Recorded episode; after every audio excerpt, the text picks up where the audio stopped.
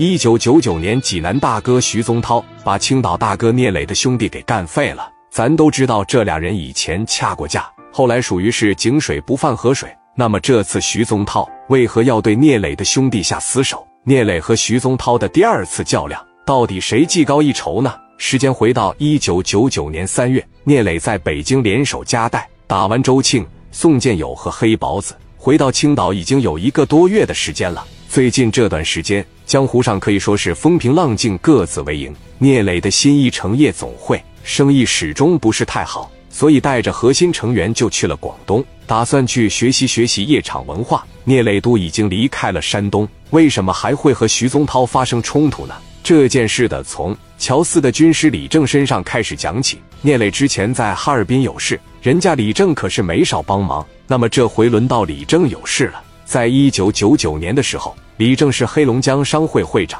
除了有钱，还有权，在整个黑龙江白道上的关系，那绝对是嘎嘎的。亲大就是整个总队的一把。父亲在省里工作，自己是商会会长，手里掌握着上亿的现金。既然当上了商会的会长，那么投资就是他主要的收入来源之一。全国各地哪里挣钱，李正就会去哪里投资。李正是做钢铁生意起家的。在一九九九年的时候，有人把电话就打给李正了。李正电话一接上，喂，李总你好，怎么了？我打探到了一个商机，什么商机？在山东的莱芜苗山镇有这么一家工厂，挺大的，现在运营不下去了，他想把工厂给兑出去，你有没有兴趣？苗山镇是整个莱芜钢铁行业的集散地，有这么回事啊？多大规模呀？规模挺大，大概能有三四百名员工吧。四个大车间，我操，这是大厂啊！那边什么价格？价格我不知道，我把电话号码给你，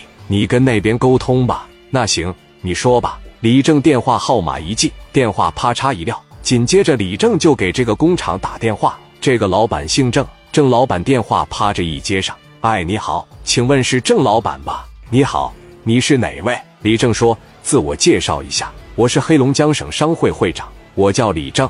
刚才有个朋友给我打电话，说咱家这个钢厂一直经营的不太理想，一直处于亏损状态，是这么回事吧？是有这么回事。我是打算把这个厂给他兑出去，然后投资点别的生意。那行，咱们面谈一下吧。我去考察一下你的厂，看看设备和场地，然后具体咱们谈一谈价格。那行啊，李总，那我马上从广东飞过去，你大概什么时候过来啊？那我现在就从黑龙江往山东飞，我估摸着今天晚上就能见面了。那行啊，那咱今天晚上见。好嘞，你钢厂叫什么名？凯越钢厂。姓。好嘞。电话趴着一撂下，撂下电话之后，李正毕竟不是混社会的，他不像加代和聂磊他们这些人，一出去身边好几十人。李正一出去，基本上就三四个，包括会计、司机、保镖，也就这几个人。当时会计做了一个预算，然后四五个人买了机票，直接奔着济南这就去了。